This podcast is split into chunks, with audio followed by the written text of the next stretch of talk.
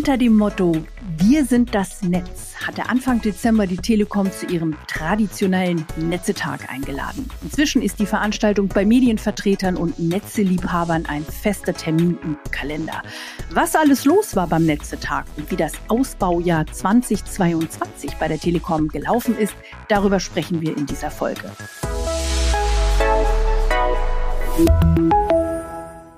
Und damit herzlich willkommen. Ich bin Stefanie Halle und wie auch im vergangenen Jahr ist meine Kollegin Marion Kessing zu Gast. Marion steuert für die Unternehmenskommunikation das große Thema Netz und organisiert gemeinsam mit ihrer Mannschaft den Netzetag. Marion, super, dass du da bist. Ja, hi Steffi, hallo in die Runde. Danke für die Einladung. Ich freue mich, hier dabei zu sein. Holen wir doch mal alle Hörerinnen und Hörer zum Netzetag ab. Was genau passiert da? Wer ist da dabei? Und ich setze hier schon mal so einen kleinen Spoiler. Es gibt einen Wechsel an der Technikspitze. Ja, den äh, Spoiler schiebe ich ein bisschen nach hinten, dazu aber später mehr. Der Netzetag, du hast gesagt, ist im Grunde genommen so ein bisschen Tradition schon mittlerweile. Wir machen das einmal im Jahr. Ähm, und bei diesem Netzetag am Ende des Jahres, da dreht sich alles ums Netz. Das ist egal, da kommt Glasfaser auf den Tisch, Mobilfunk, also 5G und LTE, aber auch Nachhaltigkeit, Kooperationen im Bereich Netzinfrastruktur. Ähm, und ja, wir beleuchten all diese Fokusthemen. Wir ziehen auch eine Bilanz für das abgelaufene Jahr.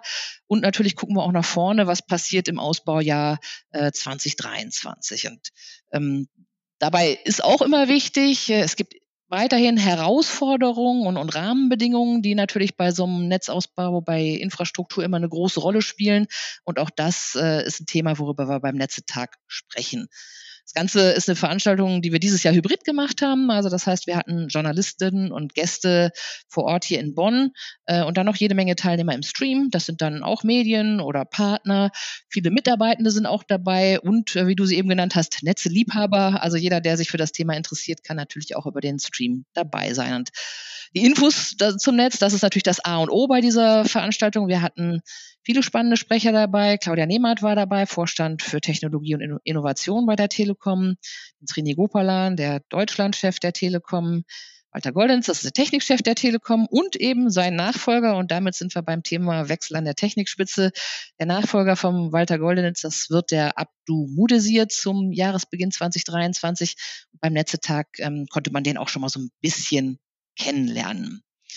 Ja, und äh, was ich auch spannend fand, äh, sind viele Zahlen zum Netzetag, aber auch immer ein bisschen Netz zum Anfassen ist dabei.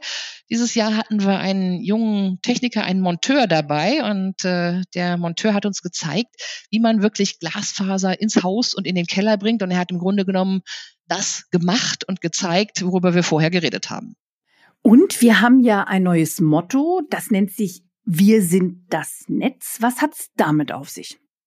Ja, das war in der Tat neu. Für uns ist das Netz was Großes, etwas, bei dem alle wirklich dabei sein sollen. Natürlich bauen wir 5G-Antennen oder Glasfaseranschlüsse, aber am Ende, da geht es ja um einen schnellen und stabilen Zugang zum Netz und da ist es auch im Zweifel egal, ob das Mobilfunk oder Glasfaser ist. Wir wollen da eigentlich gar nicht groß unterscheiden.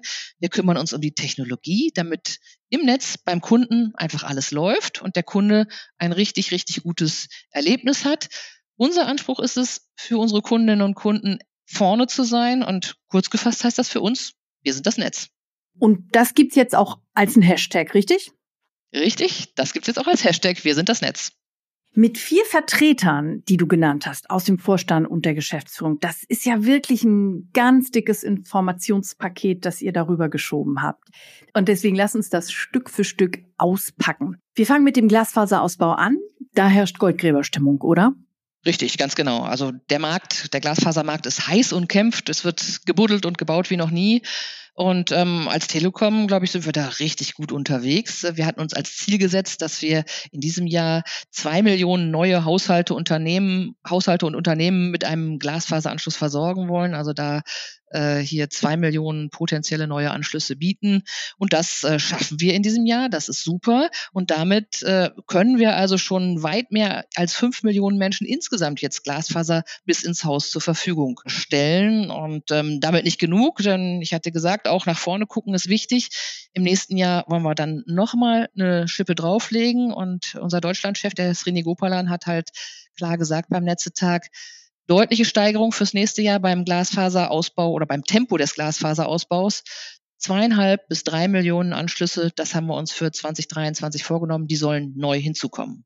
Das ist wirklich eine ganze Menge, was da oben nochmal draufkommt. Wie sieht es denn mit den Herausforderungen beim Netzausbau aus? Der Krieg in Osteuropa, die Inflation, Lieferengpässe, aber auch der Fachkräftemangel machen ja auch vor der Telekom nicht halt. Ganz klar, da hast du vollkommen recht. Es gibt jede Menge Herausforderungen. Du hast ein paar davon genannt. Die Energiekrise, der Chipmangel, steigende Preise, alles wirklich große Herausforderungen. Ähm, aber ich glaube, die Telekom hat da ganz gut geplant und vorgesorgt, langfristige Verträge abgeschlossen. Und insofern sagen wir halt trotz dieser Herausforderungen, dass wir nächstes Jahr noch mehr Glasfaser schaffen. Ähm, ein Punkt, bleibt aber auch, den du in der Frage schon genannt hast, äh, das Thema Fachkräfte und Fachkräftemangel. Wir wollen tatsächlich 1000 neue Glasfasermonteure und Monteurinnen einstellen, weil das brauchen wir einfach. Wir, wir wollen viel mehr schaffen nächstes Jahr. Da brauchen wir auch mehr Hände, die das erledigen können, die diese superschnellen Anschlüsse tatsächlich ausbauen können. Und deswegen brauchen wir in diesem Bereich 1000 neue Leute. Das ist eine große Herausforderung. Und dann gibt es natürlich auch die bekannten Herausforderungen, sage ich mal. Genehmigungsverfahren, die dauern tatsächlich immer noch ein bisschen zu lange. Da würden wir uns mehr Speed wünschen.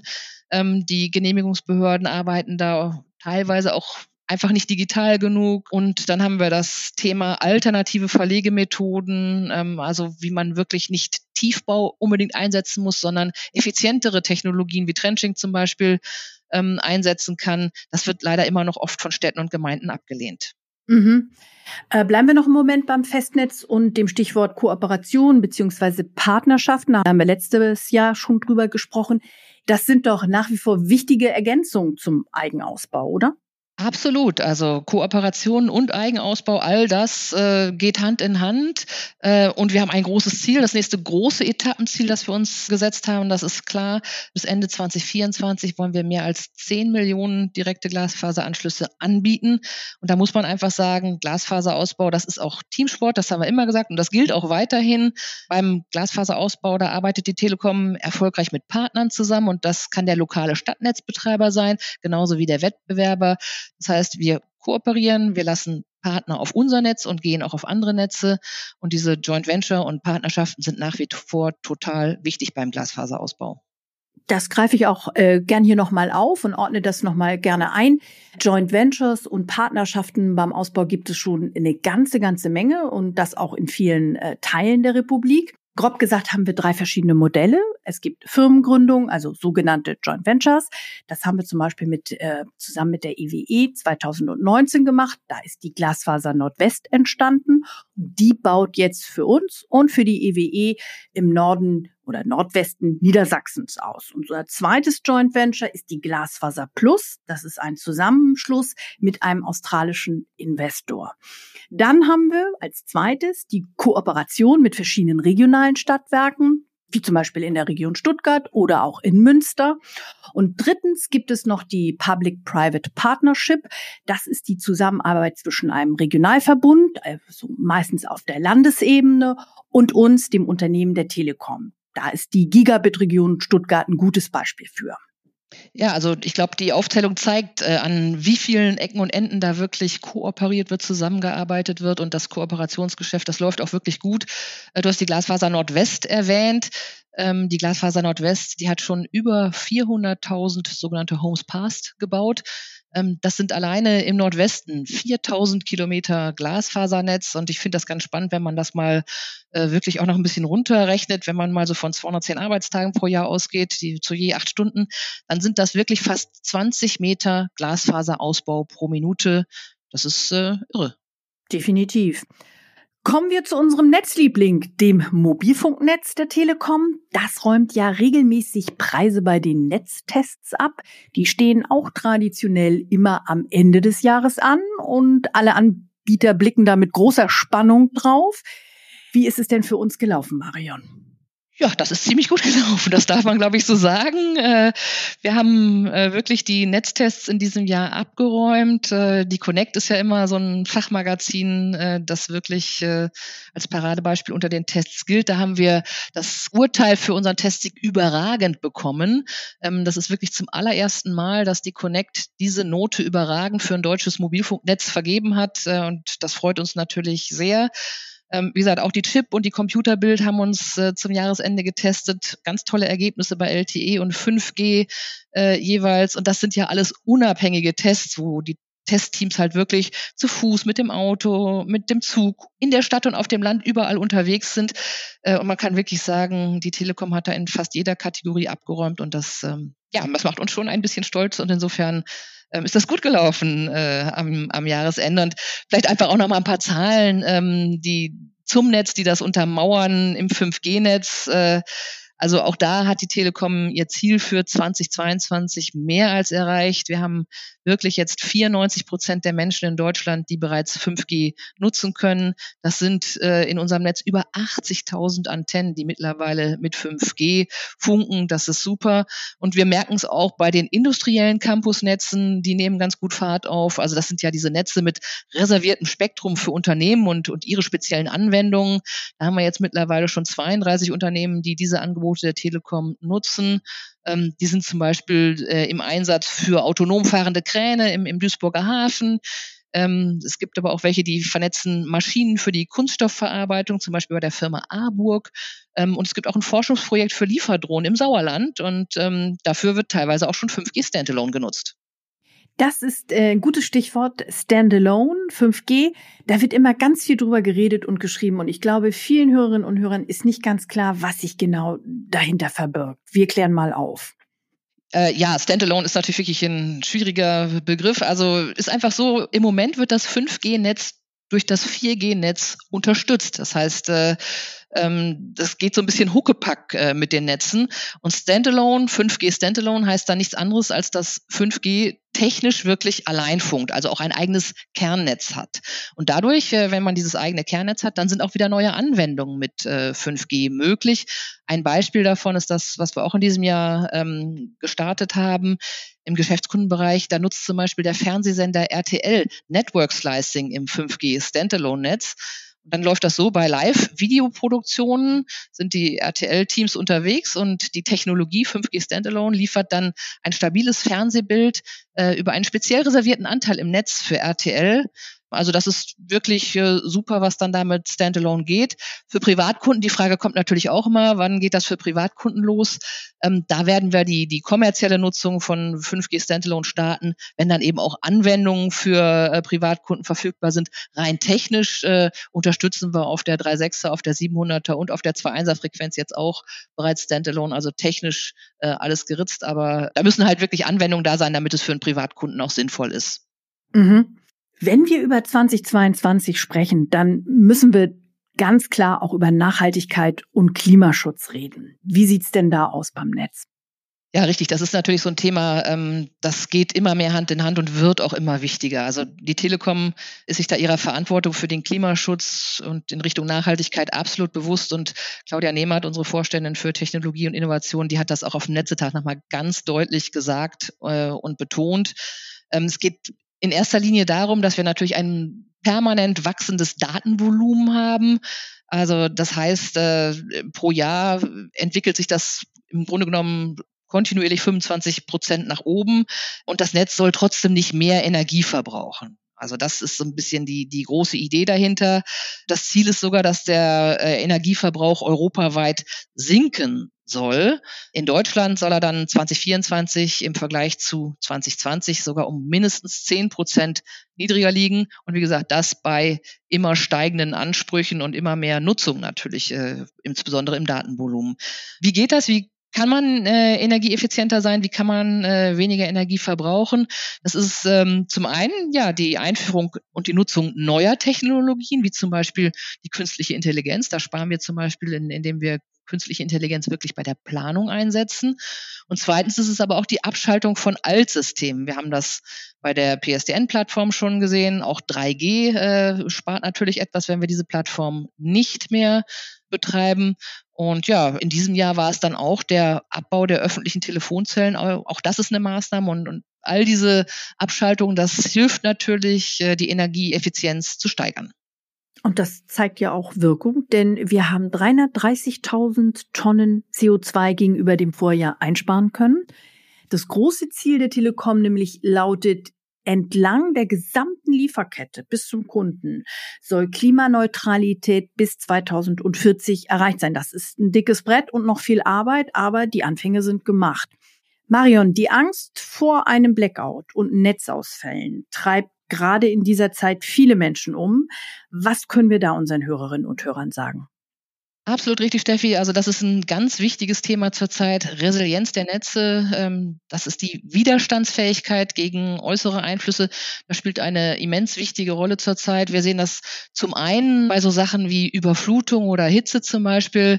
Das sind Faktoren, die mittlerweile schon die Netzplanung äh, beeinflussen und bedacht werden. Wie nah plane ich eine Station am Wasser oder ähm, kann ich vielleicht einen Verteilerkasten in dem Schatten aufbauen? Also das sind wichtige Punkte. Aber du hast auch die Energiesituation Strom angesprochen. Was kann man dazu sagen? Also ganz klar ist, Netze brauchen per se Strom. Und der dauerhafte Betrieb vom Mobilfunknetz wie vom Festnetz ist in Deutschland auf eine Stromversorgung angewiesen und die kommt eben von den Energieversorgungsunternehmen. Wir haben gewisse Sachen, wenn wir ins Festnetz gucken, da haben wir zentrale Knotenpunkte, äh, die sind mit Batteriepuffern und auch sogenannten ortsfesten Ersatzanlagen ausgestattet. Und wir haben aber auch dezentrale Betriebsstellen, die kann man dann über Batteriepuffer absichern und müssten dann eben bei Stromausfällen mobil mit mobilen Ersatzanlagen versorgt werden. Ähm, und wenn wir uns unsere Antennen angucken, die sind in der Regel zur kurzzeitigen Überbrückung von Stromausfällen auch, auch, mit Batterien ausgestattet. Also das heißt, kurzzeitige und, und auch lokal begrenzte Ausfälle des Stroms, die kann man durch, durch einige interne Speicher und Maßnahmen kompensieren. Aber eins, denke ich, muss uns klar sein, auch fürs Telefon und fürs Internet, für den Router zu Hause brauchen Kunden eine Stromversorgung. Und wenn die längere Zeit weg ist, dann äh, wird es eng. Das äh, muss mal auch so in aller Deutlichkeit gesagt werden. Das ist so. Es gibt kein Jahr ohne Trennung. Wir haben eingangs schon erzählt, dass Technikchef Walter Goldenetz das Unternehmen verlässt und Abdu Modesier übernimmt. Marion, was hat der neue Technikchef vor? Wer ist das? Ja, also Abdu Mudesir hat sich beim Netzetag vorgestellt. Ist ein sehr sympathischer Kollege, kommt aus Äthiopien, hat vier Kinder, alles Jungs, also äh, interessanter Mensch und hat ganz viel Erfahrung auch in der Technik. Er ist ja momentan schon unser CTO für äh, Telekom International. Also insofern hat er da auch ganz viel Erfahrung schon bei der Telekom. Und das ist natürlich auch so ein bisschen die Idee, dass man nationale und internationale Technik besonders gut verzahnen kann, wenn man das in, in eine Hand legt. Man muss aber auch sagen, dass äh, Abdu offiziell zum 1. Januar nächsten Jahres startet. Also insofern äh, wird er sicher auch dann erst richtig die, die Sachen in die Hand nehmen.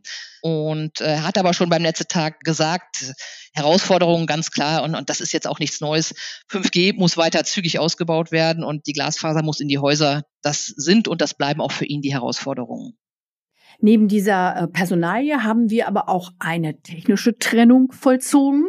Nach dem Motto, jetzt ist aber wirklich Schluss, haben wir die restlichen 12.000 öffentlichen Telefonstationen abgeschaltet. Die Folge waren viele nostalgische Medienberichte, denn viele Menschen verbinden sehr persönliche Erinnerungen mit dieser öffentlichen Telefonie.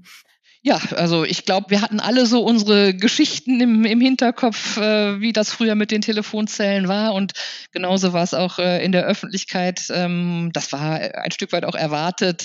Was jetzt aber konkret passiert ist, vielleicht nochmal kurz zusammengefasst. Also wir haben jetzt in, in einem ersten Schritt erstmal die Münzzahlung bei den öffentlichen Telefonzellen eingestellt. Da kommt jetzt so ein Hinweis im Display, dass man mit Münzen nicht mehr zahlen kann.